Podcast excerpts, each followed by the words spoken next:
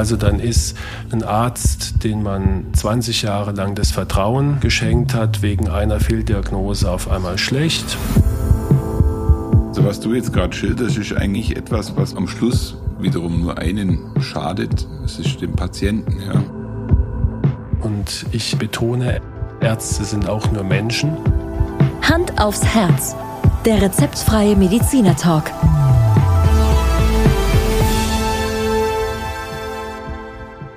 Hallo und herzlich willkommen bei Hand aufs Herz. Geschichten rund ums Herz mit professioneller Begleitung von Dr. Markus Knapp. Mein Name ist Thomas Krug und auch wenn es fast niemand mehr glauben kann, ich freue mich schon wieder auf diese Folge. Ja, hi, guten Abend, Thomas. Ähm, kann ich mir gar nicht so vorstellen bei dem Titel unserer Folge heute, dass du dich darauf freust. Wir sind nämlich mal wieder bei den Tabuthemen. Ja, ähm, das letzte Tabuthema ist schon ganz gut angekommen. Ähm, wir hatten damals über Sex und Herz oder Herz und Sex gesprochen. Ich weiß gar nicht, in welcher Reihenfolge das äh, richtig war. Ich äh, glaube, ich, wir haben Sex an die erste Stelle gesetzt. okay. Jetzt heute äh, sprechen wir über das Thema Fehldiagnosen. Ja. Und ähm, ich glaube, dass das tatsächlich etwas ist, wo ja, du wirst ein bisschen aus dem Nähkästchen plaudern, denke ich. Wahrscheinlich auch in einer gewissen Art äh, selbstkritisch mit dem Thema umgehen. Ähm, aber etwas, was natürlich auch massive Ängste erzeugt und auch wahrscheinlich auch so viel Irritationen teilweise bei Patienten dann mitbringt, mit denen ihr wahrscheinlich im Alltag dann auch wieder umgehen müsst. Ja, klar. Also äh, das wäre ein Tabuthema, würde nicht Tabuthema heißen, wenn wir einfach immer Schwierigkeiten, nicht Schwierigkeiten hätten, darüber zu sprechen. Und in der Tat ist die Fehldiagnose eine, ja, ein Begriff, über den man als Arzt natürlich sehr ungern nachdenkt und noch ungerner darüber spricht. Aber deswegen tun wir es ja. Ja. Und ja. Ähm, welche Art oder welche Begrifflichkeit der Fehldiagnose unterscheidet ihr da? Also zunächst mal, genau, das ist vielleicht ein ganz guter Start, dass wir, dass wir einfach mal erklären, was sich hinter einer Fehldiagnose überhaupt verbirgt. Das wird nämlich oft verwechselt mit anderen Begriffen.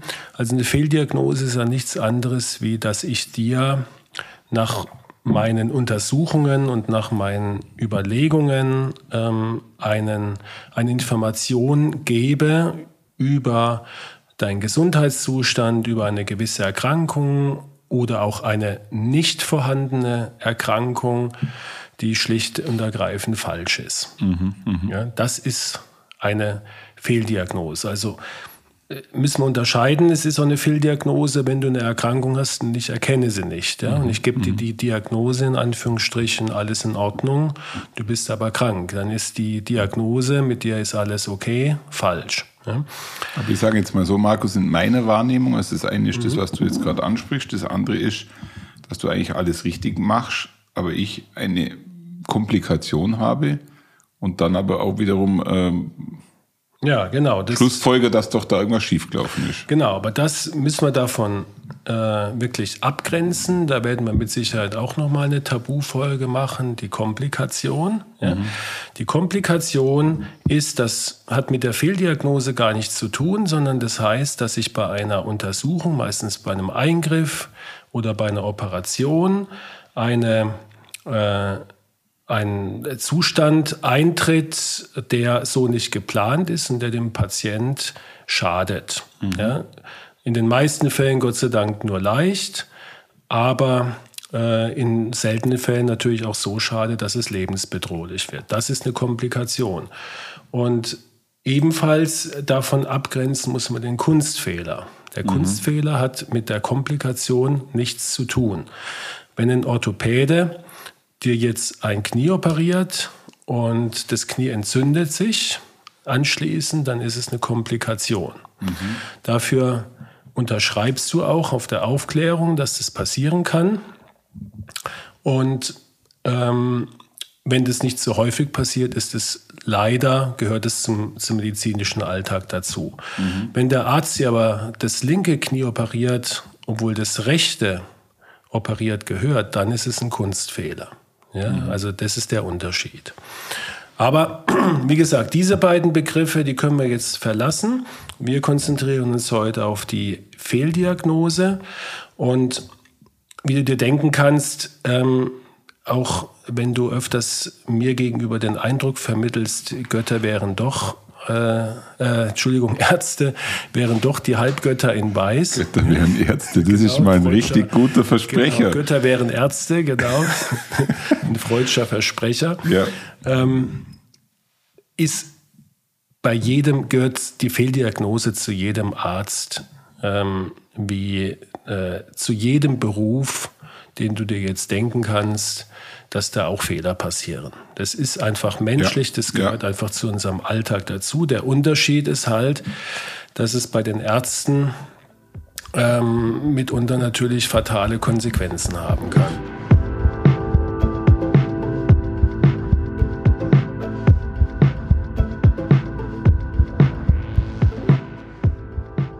Ich kann dir ja zu deiner Beruhigung äh, sagen, dass aus meinem Tagesgeschäft heraus, also dem Bauen von Gebäuden das Thema äh, Fehler oder Fehldiagnosen in dem Sinne eigentlich ein Massenprodukt ja. ist. Ja, aber wir gehen auf dem Bau sicherlich nicht so super sensibel damit um, wie das Thema jetzt bei euch in der Praxis aufschlägt. Richtig, genau, das habe ich damit gemeint.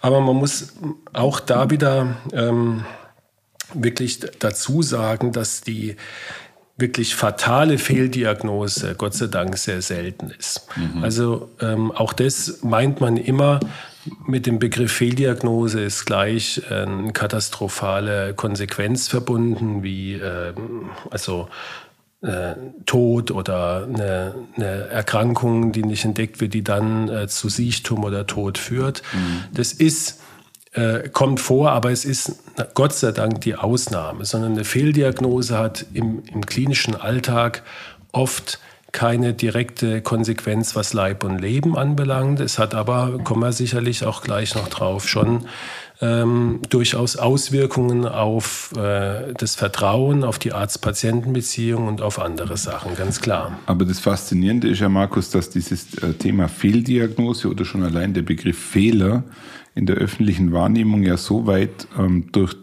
das die Meinung durchdringt, dass man ja sich eine Meinung über ein Krankenhaus zum Beispiel bildet und sagt, ja, äh, da kenne ich jemand, der war dort in dem Krankenhaus und dem dem wurde eine Fehldiagnose gestellt, geh ja da nicht hin. Also das mhm. hat ja, das, das zieht ja einen riesen Rattenschwanz, jetzt nicht nur bei euch in der Praxis, sondern eigentlich auch in der öffentlichen Wahrnehmung von zum Beispiel Krankenhäusern. Also so erlebe ich das zumindest immer wieder, dass dann heißt, oh, du hast es am Knie, ja, geh ja nicht in das Haus, weil mhm. da habe ich schlechte Erfahrungen gemacht. Und diese schlechte Erfahrung fußt ja, glaube wenn ich es richtig äh, interpretiere, tatsächlich auf dem Thema Fehler, Fehldiagnose, wobei dann der Unterschied zur Komplikation wahrscheinlich nicht stattfindet, sondern es wird nur als Fehler wahrgenommen. In dem Fall. Genau. Und, und auch da muss man immer, kann ich nur empfehlen, wirklich genau nachfragen. Erstens ist es natürlich so, am Stammtisch oder beim, beim Kaffeeklatsch äh, sind Geschichten, die sagen wir mal, nicht alltäglich sind und wo man falsch behandelt wurde oder, oder schlecht behandelt wurde, sind immer interessanter wie äh, der langweilige Bericht, bei mir ist alles gut gegangen. Mhm, ja? Mhm. Äh, auch übrigens ein Thema von Arztserien, auf die wir ja immer wieder eingehen. Ja? Ähm, wie ich irgendwo mal gelesen habe, eine, eine Arztserie mit dem Titel äh, Hier ist der Aufwachraum, alles gut gegangen, ist einfach langweilig. Das ja. will niemand sehen, nein, sondern nein. wir wollen sehen und hören, da ist was nicht gut gelaufen und stell dir mal vor, was mir passiert ist. Ähm, das ist menschlich, das ist normal. Mhm. Ähm, man darf auf keinen Fall äh, wegen einer Fehldiagnose, egal ob in einem Krankenhaus oder bei einem, bei einem niedergelassenen Arzt, äh, darauf schließen, dass das Krankenhaus oder der Arzt deswegen schlecht ist. Ja? Ja. Das wäre, wäre grob falsch. Ja? Und nochmal, man muss eine Komplikation davon abgrenzen. Das machen die meisten auch. Also ich, die aller, allermeisten Patienten können das gut einordnen, sagen, ich habe halt da Pech gehabt, das kann passieren, bei mir ist es passiert. Ja. Das heißt aber nicht, dass äh, das beim nächsten passiert. Mhm. Ja. Auch das ist ganz häufig so, dass Patienten schon in Untersuchung reingehen mit den Worten, bei mir geht immer alles schief. Ja. ja ähm, Voller Optimismus. Genau. Und äh, erstaunlicherweise haben, das ist jetzt meine persönliche Erfahrung, haben solche Menschen tatsächlich eine häufigere Komplikationsrate, mhm. weil sie schon mit einer gewissen Haltung oft reingehen und das überträgt sich natürlich auch auf das Umfeld.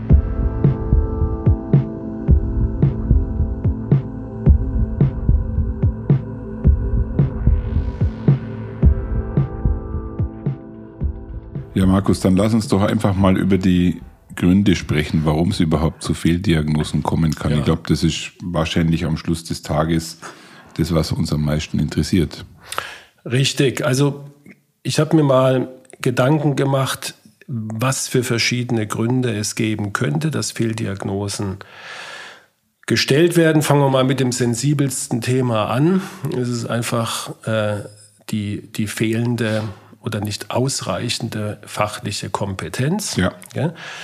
Und ähm, wir haben ein Tabuthema, ja, und ähm, ich will hier auf keinen Fall, dass es von vornherein klar ist, jetzt irgendwelche Kollegen oder sonst was äh, diffamieren und alles, was ich hier sage, trifft auch für mich selbst persönlich zu. Gell? Also ja. nicht, dass ich mich da über über irgendwelche Kollegen stellen möchte, sondern ich glaube, für, für jeden Kollegen ist es so, wir können nicht alles wissen. Mhm.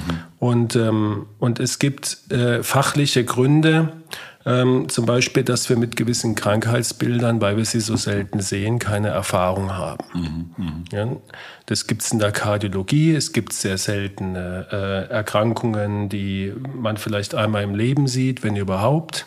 Und sie natürlich auch nicht immer präsent hat. Ja.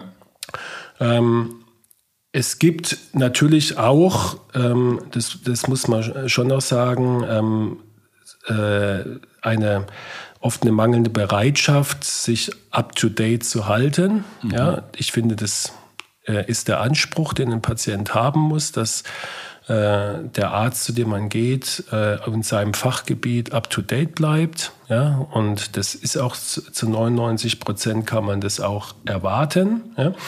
Es gibt aber auch ähm, immer so äh, Fälle, dass sich Patienten an einen Arzt wenden, ähm, mit einem fremden Fachgebiet. Mhm. Also oft äh, zum Beispiel kommt es in meiner Praxis vor, dass jemand so en passant äh, was anspricht, was eigentlich, äh, ich sage jetzt mal, in den Bereich der Magen-Darm-Krankheiten gehört mhm. oder im Bereich der Lungenkrankheiten. Ja?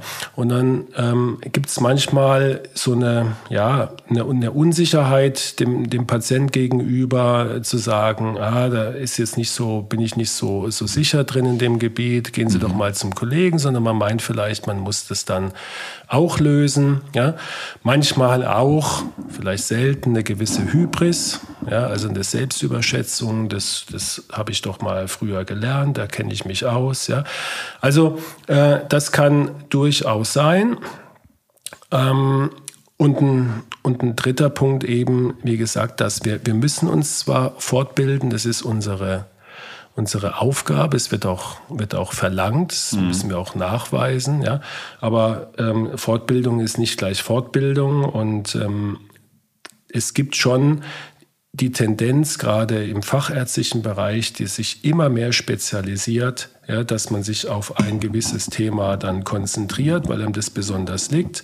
Aber wir müssen natürlich alle Themen parat haben und für den Allgemeinarzt noch mehr. Weil der muss ja nicht nur das Herz sehen, der muss ja eigentlich über alles Bescheid wissen. Mhm. Und ähm, das ist halt sehr, sehr anstrengend.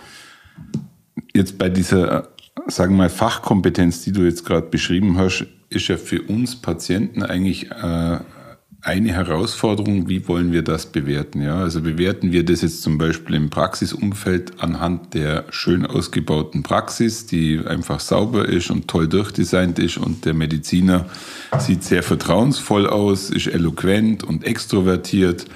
Dann glaube ich, traut man dem sehr schnell eine, eine hohe Fachkompetenz zu. Im Gegenteil gibt es natürlich auch Mediziner, die sicherlich sehr, sehr kompetent sind, aber die jetzt nicht so extrovertiert rüberkommen könnte mir vorstellen, dass der ein oder andere Patient sagt, na ja, also sorry, ähm, dem traue ich das jetzt nicht zu. Und, und dann am Rande noch, wenn ich ins Krankenhaus komme, wo, wo generiere ich dort meine, meine, mein gutes Gefühl für Fachkompetenz? Meiner Meinung nach am meisten, indem man dann darauf besteht, den Chefarzt ähm, äh, behandelt, eine Chefarztbehandlung zu bekommen. Das spiegelt ja all diese Ängste mhm. mit, dass die Patienten eigentlich kommen und ihre Wahrnehmung äh, dann haben und, und dann im Endeffekt auch Forderungen stellen, auch bei dir Forderungen stellen, aber vor allem im Krankenhaus habe ich das Gefühl, kommen halt viele und sagen, naja, jetzt hätte ich gerne eine Chefarztbehandlung, um mein schlechtes Gefühl hinsichtlich Fachkompetenz bedient zu bekommen. Also die Hierarchie im Krankenhaus haben wir ja schon öfters besprochen. Äh, umso tiefer die Hierarchie aufgehängt ist, umso weniger Fachkompetenz wird man demjenigen Mediziner unberechtigterweise wahrscheinlich oft zusprechen. Wie, ja. siehst du das? Jetzt bezogen aufs Krankenhaus und aber bezogen auch auf euren Praxisalltag, der natürlich sehr viel davon geprägt ist, ähm, wie man so rüberkommt, sage ich mal, wie man sich verkauft. Ganz klar, also ich kann dir in allem da recht geben, was du gesagt hast. Ähm, die, die traurige Wahrheit ist, dass der Patient die Diagnose, die er gestellt bekommt, natürlich nicht überprüfen kann direkt, äh, weil ja. sonst wäre er nicht zum Arzt gegangen. Dann hätte mhm. er sich das sparen können. Aber mhm. sowas gibt es ja auf, auf ganz vielen Gebieten so, dass man sich auf, auf Sachen verlässt. Ja, in, ja. Deinem, in deiner Branche vertraue ich dem Architekten, ich vertraue dem Statiker, ich vertraue dem Elektriker, ich vertraue ja. eigentlich allen. Ja. Ähm, und Natürlich gibt es eine Möglichkeit oder, oder bei, bei Ärzten jetzt in, in gewissen äh, Städten, also wo das überschaubar ist, natürlich ist, ist eine gewisse äh, Mundpropaganda vorhanden. Ja. Und ähm, wenn ein Arzt über, über Jahrzehnte lang solide Arbeit macht, dann spricht sich das auch rum. Mhm. Und, ähm, und äh, genauso gilt es für Krankenhäuser auch. Mhm. Ne? Mhm. Wir hatten schon mal das Thema, dass wir in einer hierarchischen äh, Struktur, wie ja. es im Krankenhaus ist, natürlich äh, der Laie meint, je weiter oben angesiedelt ein Kollege ist, desto mehr Fachwissen und Kompetenz bringt er mit. Mhm. Ja? Mhm. Und es ist vielleicht auch in vielen Fällen so. Mhm. Ja? Aber das heißt nicht, dass wenn man jetzt einen erfahrenen Assistenzarzt hat, der vielleicht keine Karriereambitionen hat, mhm. aus welchen Gründen auch immer, äh, kann durchaus äh, auch ein Oberarzt äh, mit, mit Wissen in die Tasche stecken und mhm. auch manchen Chefarzt. Ja? Also man darf sich da nicht, ähm, nicht zu sehr Gedanken machen. Bei einer Diagnose ist es ist natürlich klar, das hatten wir auch schon thematisiert, dass äh, es immer eines Facharztes bedarf, gerade im Krankenhaus. Und das ja. ist, ist der Oberarzt in den aller, allermeisten Fällen, ist er, ist er also ein ausgebildeter Facharzt und hat auch entsprechend Erfahrung, ja, und kann das ähm, dann auch nochmal bestätigen, was der Assistenzarzt ähm, herausgefunden hat.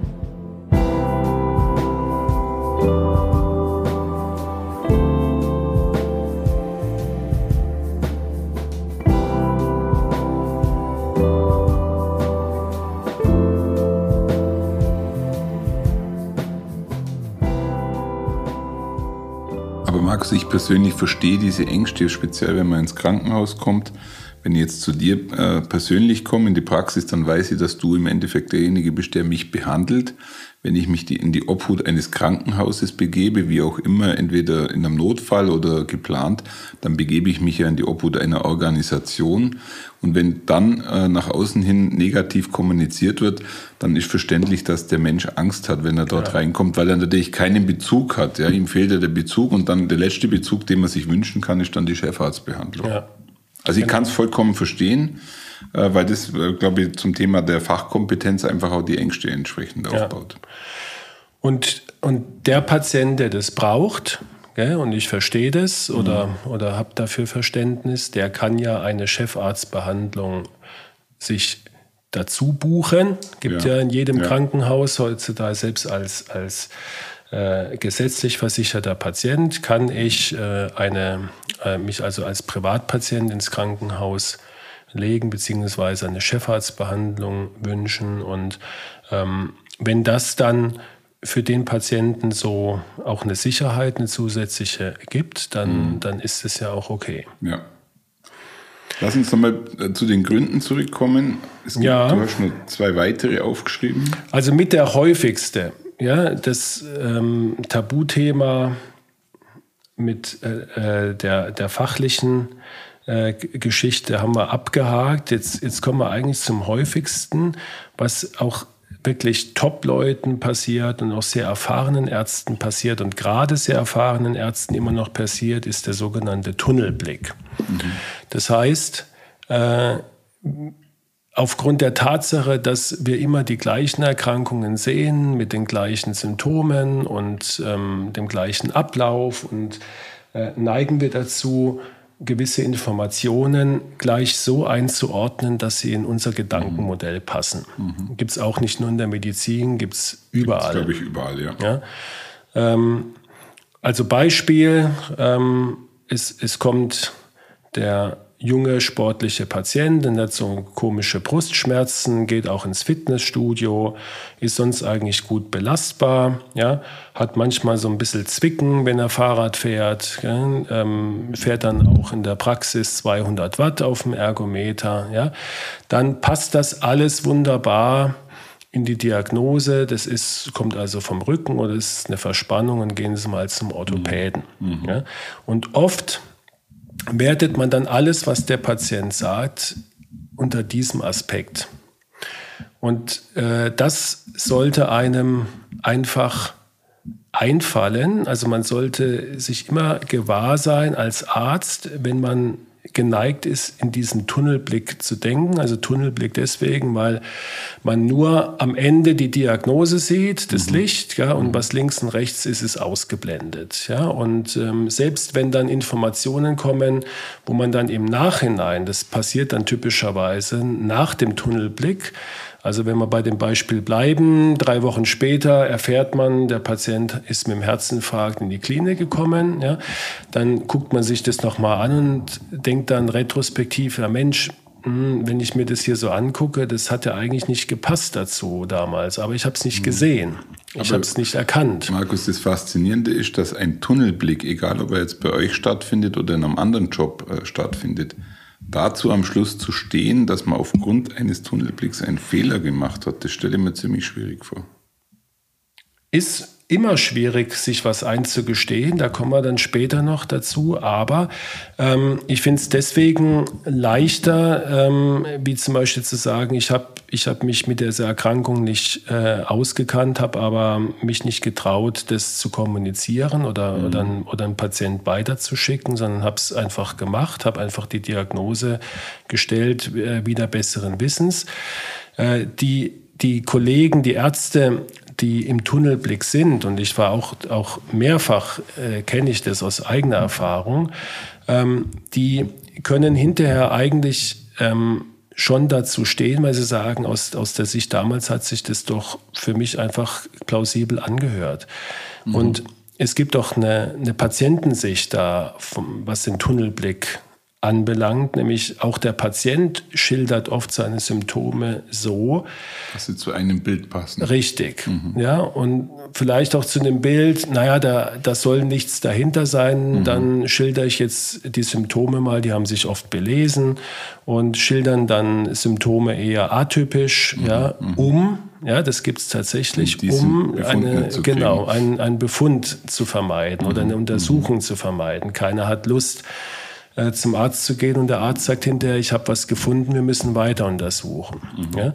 Also diesen, äh, diesen Tunnelblick äh, kann der Patient auch mit verstärken. Kann man eigentlich ähm, in den einzelnen Fachbereichen Bereichen der Medizin sagen, wo die Gefahr des Tunnelblicks am größten ist oder zieht sich das wie so ein roter Faden durch alle Bereiche durch? Es ist immer, der Tunnelblick wird immer dann eintreten, äh, in einem Fachgebiet, wo äh, Diagnosen sehr, sehr häufig sind. Mhm. Ja, also ich sage jetzt mal beim Allgemeinarzt der banale grippale Infekt. Mhm. Das kommt am Tag 20 Mal vor. ja, in, den, in ja. den entsprechenden Jahreszeiten. Da denkt natürlich niemand, wenn, er, wenn das Blut auch jetzt, Blutbild ist ein bisschen auffällig, dann äh, denkt kein Allgemeinarzt sofort jetzt mal an eine beginnende Leukämie, mhm. um jetzt mal ein Extrembeispiel mhm. zu nennen. Ja? Sondern man, man wird immer vom Wahrscheinlichsten ausgehen, was nebenbei auch nicht verkehrt ist. Es ist oft ein sehr, sehr guter diagnostischer Trick zu sagen, was ist denn jetzt das Wahrscheinlichste? Und meistens stimmt es auch, aber ab einem gewissen Punkt muss man sagen, jetzt äh, muss ich diesen, diesen Tunnel verlassen und muss vielleicht auch ein bisschen meine Bequemlichkeit. Das ist natürlich auch oft ein, ein Grund, dass es, es wird, ist dann sehr einfach und schnell und ähm, mhm. man hat äh, sofort äh, das richtige äh, Equipment parat, wie man die Diagnose jetzt auch behandelt und äh, was äh, hier noch ein Rezept und kommen Sie wieder und so weiter. Ähm, das muss man sich bewusst machen und ab einem gewissen Punkt aussteigen aus dem Tunnel und sagen, und jetzt äh, muss ich mich an diese Geschichte herantasten, als ob sie für mich völlig neu ist.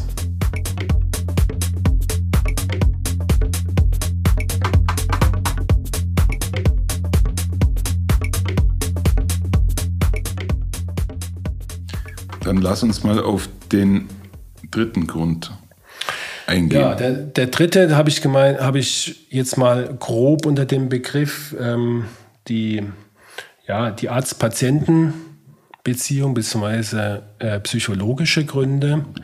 Was wir auch eben schon ähm, mal ein bisschen angesprochen hatten, war, der Arzt, auch wenn du es nicht glauben magst, ähm, schämt sich tatsächlich manchmal, wenn er dem Patienten mitteilen muss, ich weiß im Moment nicht, was ihnen fehlt. Mhm. Ja? Und umgekehrt erwartet der Patient in den meisten Fällen auch eine Aussage oder eine Diagnose. Ja. Ja?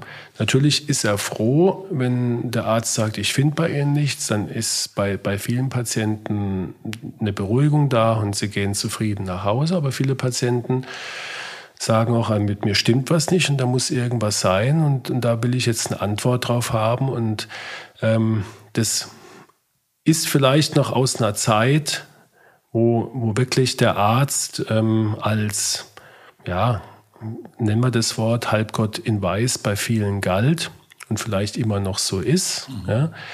Auch wenn wir das in unserem Podcast immer wieder ansprechen und ich immer wieder betone, Ärzte sind auch nur Menschen. Äh, und dann kann es sein, dass der ein oder andere Kollege, ähm, um jetzt dem Patienten nicht sagen zu müssen, es tut mir furchtbar leid, aber ich äh, weiß im Moment nicht weiter, ähm, ja. sich dann dazu verleiten lässt, eine Verlegenheitsdiagnose zu stellen. Ne? Oder zu sagen, äh, ich finde nichts, dann werden Sie auch nichts haben. Das geht da wieder in die andere Richtung der, mhm. der Hybris. Also wenn ich nichts finde, dann hat der Patient auch nichts. Ja?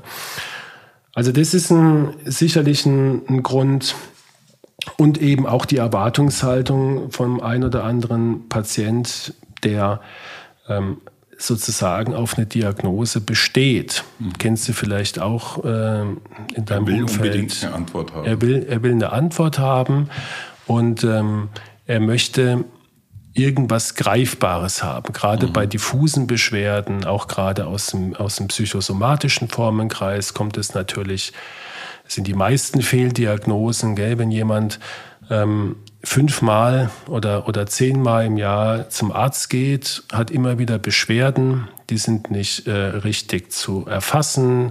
Es kommt nie eine Diagnose. Ein paar Wochen später sind die Beschwerden wieder weg. Jetzt kommt er zum elften Mal, hat wieder ein Symptom. Ja, kannst du dir vorstellen, dass jeder Arzt dann sagt, naja, das wird wieder nicht sein. Mhm. Ähm, mhm. Und ähm, jetzt machen wir mal hier keine große Diagnostik. Und dann ist es tats tatsächlich was. Ja? Jetzt hat ähm, der Patient auf einmal tatsächlich eine Diagnose und die ist nicht erkannt worden und entsprechend ist das Misstrauen natürlich wieder da. Eigentlich dann in der Situation verständlich. Vielleicht in dem Bereich, den du gerade schilderst, spielt doch sicherlich auch eine Rolle, dass ähm, bei euch eine hohe psychische Belastung vorliegen kann. Ihr habt eine hohe Taktung in der Praxis. Ich weiß nicht, wie viele Patienten sieht man pro Tag. An einem normalen Praxistag, das werden mehr wie 15 sein. Ja, klar. Ähm, und dann entsteht ja natürlich auch ein psychischer äh, Druck, es entsteht Stress. Daraus kann ich mir vorstellen, entstehen auch Fehldiagnosen. Richtig. Und last but not least auch, auch die Angst, von einem Arzt manchmal eine Diagnose auch auszusprechen oder auch eine Verdachtsdiagnose auszusprechen. Mhm. Ja.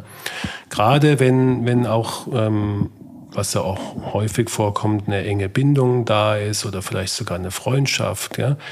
Und ähm, jetzt muss ich vielleicht einem, einem, Freund oder guten Bekannten eine Verdachtsdiagnose mitteilen. Ja, ähm, das könnte vielleicht ähm, auch was Schlimmes sein, gell? da müsste man mal genauer nachgucken. Ja?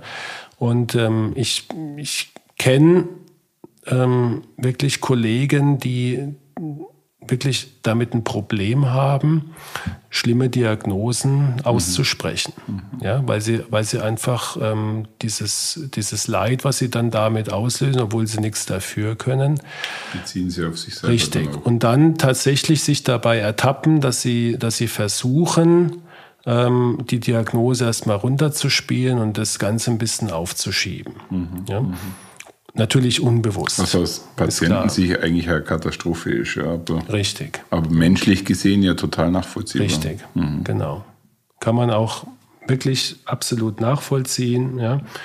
Und dafür braucht man halt dann immer, ja, was auch ganz schwierig ist und auch ein eigenes Thema in unseren Tabuthemen wäre, ähm, diese, diese Trennung zwischen, zwischen der Arzt-Patienten-Beziehung und Arzt, der seinen Freund behandelt oder mhm. sein, seine, seine Ehefrau oder seine Kinder, ja, ähm, ist sehr, sehr schwierig.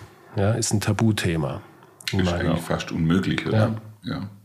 Ich glaube, das wird aber bei euch allen so sein, dass wenn ihr könnt, vermeidet ihr diese Situationen in eurem, in eurem Alltag. Ja. Wenn es ähm, möglich ist, ja. ja also ich ja, zumindest. Ja.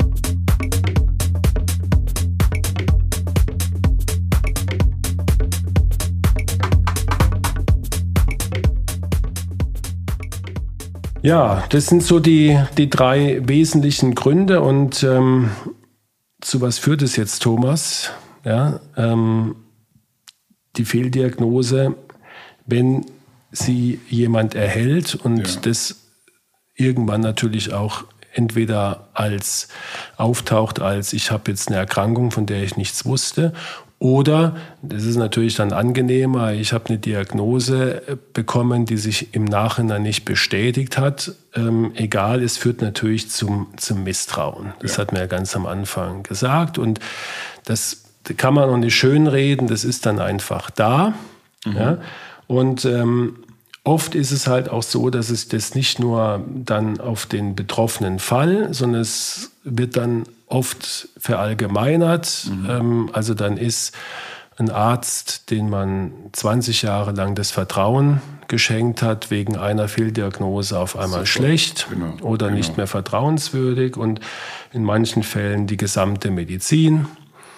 Ähm, das, äh, wir haben das jetzt ganz typischerweise bei der ganzen Corona-Geschichte mhm, gesehen, mhm. wo haben sich zwei Lager gebildet. Richtig, und wo man, wo sicherlich, also nicht jetzt Fehldiagnosen klassisch, sondern einfach immer wieder neue Informationen mhm über das Virus kamen und sehr viele äh, Menschen darüber äh, sich Gedanken gemacht haben, auch in den Medien darüber berichtet haben. Und ähm, es hat dazu geführt, dass, dass sich natürlich manche Thesen nicht bewahrheitet haben mhm. und verallgemeinert dann ähm, Verschwörungstheorien oder, oder einfach Misstrauen gegen die gesamte äh, Institute, gegen die äh, WHO, gegen äh, das Paul-Ehrlich-Institut, mhm. gegen das Robert-Koch-Institut und so weiter, gegen den Gesundheitsminister.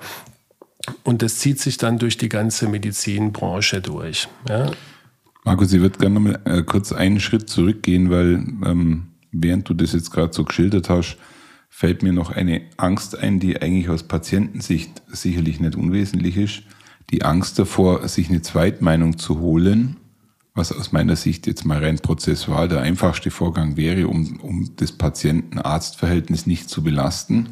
Aber ich glaube, ich weiß nicht, ob du das bestätigen kannst. Ich glaube, dass viele äh, Patientinnen und Patienten vor der Autorität ihres Arztes Angst haben, sich eine Zweitdiagnose Richtig. zu holen.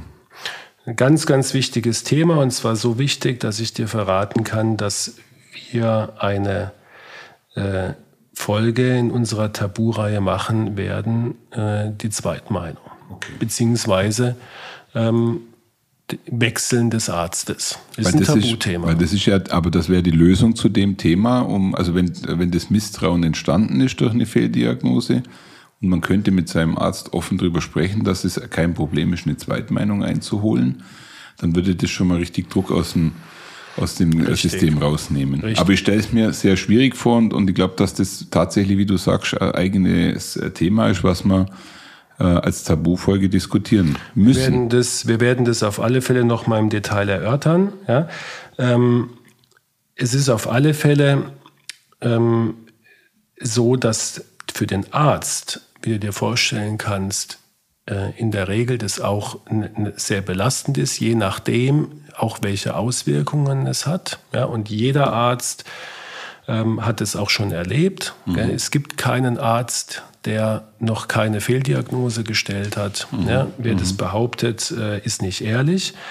Und wenn man den Patienten dann wieder begegnet in der Sprechstunde, dann hat man natürlich eine gewisse Unsicherheit, manchmal auch Scham. Ja? Und ähm, hat, hat natürlich, meint, man hat nicht mehr die Autorität beim Patienten, die man vorher hatte. Mhm. Ein ganz großes Problem für mhm. die Arzt-Patienten-Beziehung. Und das wiederum ist, löst dann das aus, was du eben skizziert hast, dass man den Arzt dann wechselt, das aber auch nicht kommuniziert. Dann haben mhm. Patienten oft zwei oder drei Ärzte parallel weil sie ja dem einen nicht mehr so recht trauen, dann gehen sie noch zu dem anderen. Das führt aber zu noch mehr Unsicherheit, weil der Arzt A vielleicht was anderes sagt wie Arzt B. Ja? Dann äh, guckt man im Internet nach, dann guckt man nach alternativen Heilmethoden, äh, geht zu Heilpraktikern oder ähm, mhm. ich sage jetzt mal paramedizinischen Einrichtungen. Paramedizinische genau. Hört sich an wie Paramilitär. Ist ein schönes Wort. Ja. Ähm, und ich, ich wollte jetzt auch, auch in diesem Fall niemanden diffamieren, weil da gibt es auch sehr, sehr gute Therapeuten. Aber ich, ich will damit sagen, man verlässt die Schulmedizin. Und äh, das darf natürlich nicht sein. Also was du jetzt gerade schilderst, ist eigentlich, eigentlich etwas, was mit einer Fehldiagnose und ich sage mal nicht der entsprechenden Kommunikation zwischen Arzt und Patienten eigentlich eine Spirale lostreten kann, genau. die eigentlich am Schluss wiederum nur einen schadet, es ist dem Patienten. Genau. Ja? Also äh, wenn man dann zu zig Ärzten geht, wenn man dann, wie du gerade schilderst, alternative Möglichkeiten sucht, wenn man sich, ich glaube, da haben wir auch schon öfters drüber gesprochen, seine Informationen aus dem Internet holt, das ist alles nicht unbedingt äh, sehr zielführend, eigentlich, um, um eine Lösung zu finden. Eigentlich das Gespräch, das Startgespräch mit dem Mediziner, mit dem ersten Mediziner, der die Fehldiagnose vielleicht äh, gegeben hat, wäre eigentlich die wichtigste, die wichtigste genau. Empfehlung. Richtig. Da kommen wir eigentlich schon dann zur, zur Lösung des, ja. des ganzen Problems. Ja? Also du hast das Stichwort gegeben. Es, äh, es ist eigentlich wie immer die ausreichende Kommunikation. Mhm. Und zwar von beiden Seiten ausgehend. Also als Patient kann ich nur raten, ähm, wenn ich mit einer Fehldiagnose konfrontiert werde, mhm. egal ob es äh, eine Diagnose war, die sich nicht bewahrheitet oder eine Erkrankung nicht entdeckt wurde, ja, dann ähm, finde ich das äh, absolut angebracht, das dem äh, Kollegen mitzuteilen und zwar ganz offen. Ja. Ähm, man kann auch durchaus äußern, Mensch, ähm, ich ähm, bin da natürlich jetzt verunsichert. Ähm, man kann auch sagen, es hat mich geärgert. Mhm. Ich, Sie haben mir damals, ich sage jetzt mal nur ein Beispiel, gar nicht so richtig zugehört. Das fand ich nicht in Ordnung. Mhm. Ja? Mhm. Ähm, natürlich ohne ich sag mal, ohne Groll und ohne Polemik oder persönliche Angriffe, weil dann ist klar, dann, dann ja. ist, ist die Arzt-Patienten-Beziehung äh, unwiderruflich zerstört und dann äh, muss man sich natürlich einen anderen Arzt suchen, was in vielen Fällen schade ist, ja. wenn man 20 Jahre bei einem Hausarzt oder bei einem Facharzt war. Sehr schade. Umgekehrt muss der Arzt ähm, das ebenfalls ansprechen. Ja, mhm. Und muss sagen, äh, Herr oder Frau Müller, ich habe bei Ihnen offensichtlich da eine, eine falsche Diagnose gestellt. Ja? Mhm. Ähm, er kann das erklären, warum das so passiert ist. Ja. ja? Und meine Erfahrung auch übrigens bei Komplikationen ist, eine Ehrlichkeit, eine Offenheit vom Arzt diesbezüglich stärkt das Vertrauen. Es zeigt dem Patient, da ist ein, ein Arzt, der steht auch zu seinen Fehlern, der duckt sich nicht weg, der, der sagt nicht, ich konnte es gar nicht wissen, aus denen den Gründen, oder Sie haben mir das falsch gesagt, oder äh, tut die Schuld irgendwie ab, abwenden, sondern er steht dazu, mhm. ich war da nicht aufmerksam, ich habe das äh, falsch eingeschätzt, ich habe Ihre Symptome fehlgedeutet, ja? ich habe vielleicht vergessen, die Untersuchung zu machen, im Nachhinein, das tut mir leid. Ist meistens so, dass das beim Patient äh, sehr gut ankommt und auch mhm. das Vertrauen wieder stärkt sogar. Und ähm, du korrigierst mich bitte, wenn ich das jetzt falsch interpretiere, aber in eurem Bereich führt diese Fehldiagnose nicht ähm, unbedingt sofort zu einem Haftungsthema oder einem einer Schadensersatzforderung etc. pp. Wenn jetzt in der unserer Welt, in der Bauwelt ein massiver Fehler stattfindet, der dann auch eine Kostenkonsequenz hat, dann ist bei uns relativ schnell auch äh, die Forderung nach Schadensersatz und was weiß ich da. Das ist ja bei euch nicht so. Also wenn du eine Fehldiagnose stellst, ist doch die Angst vom Mediziner nicht berechtigt, dass jetzt hier jemand gleich mit dem Anwalt um die Ecke kommt, also in Deutsch, wir sprechen von Deutschland, mhm. äh, mit dem Anwalt um die Ecke kommt, um, um, den, äh, um seinen Kardiologen zu verklagen. Das ist doch nicht real, oder? Ist, ähm, ist Gott sei Dank längst nicht so verbreitet wie in den USA oder, ja. oder woanders, wo es also auch, ähm, muss man sagen, Anwälte gibt, die sich ihr ganzes Leben damit beschäftigen. Ja? Und ist auch nicht so einfach, mhm. Ja? Mhm. weil in Deutschland es immer noch so ist, dass man einem Arzt, wenn er einen Fehler macht, beweisen muss, dass durch den, durch den Fehler ähm, tatsächlich dann äh, das passiert ist, warum der Patient klagt. Mhm. Ja. Mhm.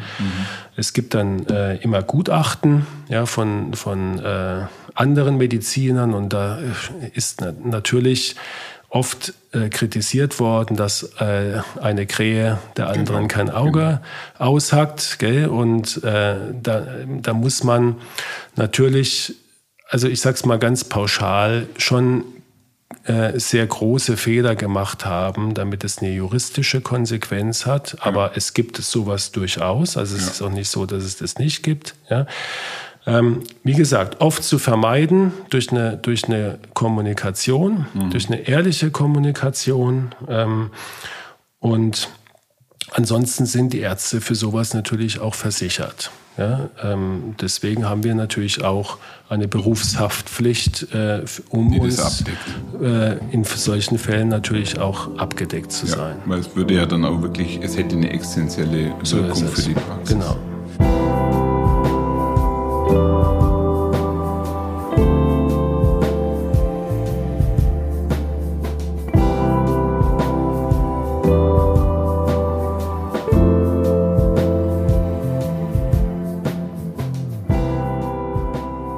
Markus, an der Stelle, ähm, weil wir ja gerade über Fehldiagnose jetzt sehr viel gesprochen haben, ähm, wird mich deine persönliche Meinung interessieren zu dem äh, Thema, dass ihr Mediziner mittlerweile im Netz genauso bewertet werdet wie Hotels.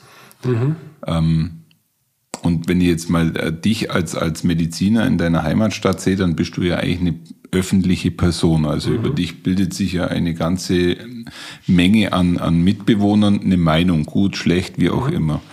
Wie, wie schätzt du diese, diese Möglichkeit ein, dass äh, im Netz die Meinung in der Form kundgetan werden kann?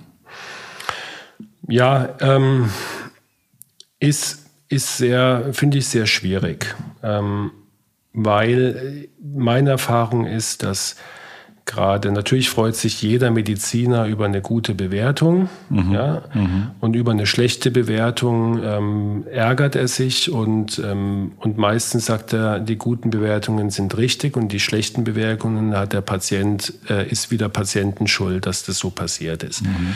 Auch da finde ich, ähm, fände ich es viel ehrlicher, ähm, wenn sowas passiert. Es sind ja dann meistens auch keine Fehldiagnosen, sondern es ist äh, der Kritik, ich äh, wurde nicht richtig angehört oder nicht richtig untersucht oder der Arzt hat sich keine Zeit genommen, war unfreundlich und so weiter. Ja?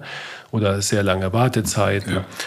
Das zu kommunizieren, auch da, ja, von, von Angesicht zu Angesicht. Ich weiß, das hört sich leicht an und ist für viele sehr schwierig, weil der Arzt mhm. eine, eine, Autoritätsperson ist. Aber ähm, es bringt jedem Beteiligten mehr, als hinterher sozusagen nachzukarten und eine anonyme, meist anonyme Bewertung ins Netz zu stellen, die letztendlich auch keinem hilft. Also ich habe dazu eine klare Meinung. Äh, ich hoffe, dass ich die so äußern darf. Ich bin für eure Berufsgruppe überhaupt gar kein Fan von diesen, von diesen öffentlichen Plattformen, weil sie, weil sie der Sache überhaupt nicht dienen, subjektiv überfrachtet sind und eigentlich den Leuten, die jetzt vielleicht zum Beispiel wirklich Hilfe brauchen, ein falsches Bild ja. geben. Das ist meine persönliche Meinung. Also ähm, bei Hotels gerne, aber ja. nicht bei medizinischen Leistungen. Auch in, ähm, sag mal, in der anderen Richtung, es gibt ja auch Ärzte-Ranglisten, ja, mhm. die sehr viel mit Prestige zu tun haben. Es gibt so eine Fokus-Ärzteliste, die jedes ja. Jahr kommt. Und wie bewertet man das? Ja. Wie, wie bewerte ich einen, einen guten Arzt objektiv? Ja, ähm, natürlich gibt es Kriterien, mhm. ja, aber es führt nur auch wieder dazu, da wird ein unheimlicher Druck aufgebaut, auch mhm. auf die mhm. Kollegen, die da äh, oben vertreten sind. Gell? Die müssen ja das Niveau halten. Ja. Ähm, und ähm, in solchen Häusern darf natürlich überhaupt nichts passieren. Ja, und, keine äh, negative Bewertung, so gar nichts. Das muss eigentlich immer scheinen, glänzen. Genau. Und, und da wäre ich dann ehrlich gesagt schon wieder, werde ich dann hellhörig, wenn, mhm. wenn ein Krankenhaus sagt, bei uns passiert nichts, wir haben keine Komplikationsraten oder keine Fehldiagnosen. Da äh, schmunzel ich. Ja. Markus, wir haben uns jetzt tatsächlich zu dem Thema echt ein bisschen verquatscht. Gell? Wir sind, ich sehe gerade, äh, dass wir bei 45 Minuten angelangt sind. Ja. Äh, das zeigt aber auch, dass das Thema Fehldiagnose durchaus diskussionswürdig ist. Ich hoffe, dass unsere Zuhörerinnen und Zuhörer uns verzeihen, dass wir jetzt da so lange drüber geschnackt haben. Genau. Ähm, mir würden noch einige Fragen dazu einfallen, weil während wir uns darüber unterhalten, kommen da halt die ein oder anderen Themen hoch, die einen aus Patientensicht bewegen. Aber ich glaube mir, ähm, kommen in genug, der Sache zum Ende, oder? Wir haben genug, genug Tabuthemen noch auf Lager.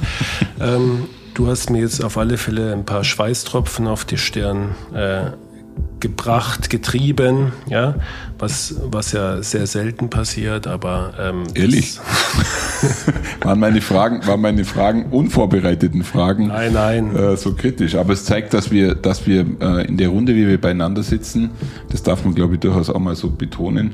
Es ist einfach nicht alles äh, regieanweisungsmäßig vorbereitet, sondern so wir unterhalten es. uns hier eigentlich ja weit über die Hälfte wirklich frei und diskutieren die Themen so, wie sie uns einfach auch, wie wir sie empfinden in dem Moment. Ich, ich hoffe, dass man das ähm, durchaus auch positiv wahrnehmen kann. Ja. Gut. Wir gibt's, sind verstummt. Gibt es noch was zu sagen, Thomas? Ich könnte nur so viel sagen, aber ich würde sagen, wir, wir ähm, lassen es an der Stelle auf sich beruhen. Ich freue mich auf das nächste Tabuthema ähm, und freue mich auch auf die offene Diskussion mit dir und vor allem die ehrliche Diskussion. Ich glaube auch das, was wir heute gesprochen haben, ist nicht von jedem Mediziner so offen ähm, zum Ausdruck gebracht. Herzlichen Dank, Markus. Danke dir auch, Thomas, und bis zum nächsten Mal. Bis zum nächsten Mal. Tschüss. Ciao. Du Markus, warum hängen eigentlich bei dir in der Praxis nicht lauter Fußballspieler, Porträts mit Unterschrift We, we Love Markus?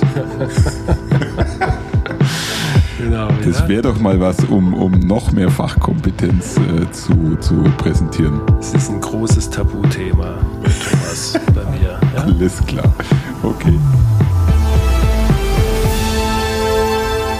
Schauen Sie mal bei uns vorbei unter www.handaufsherz-podcast.de und bleiben Sie immer über uns auf dem Laufenden auf unserem Instagram-Account.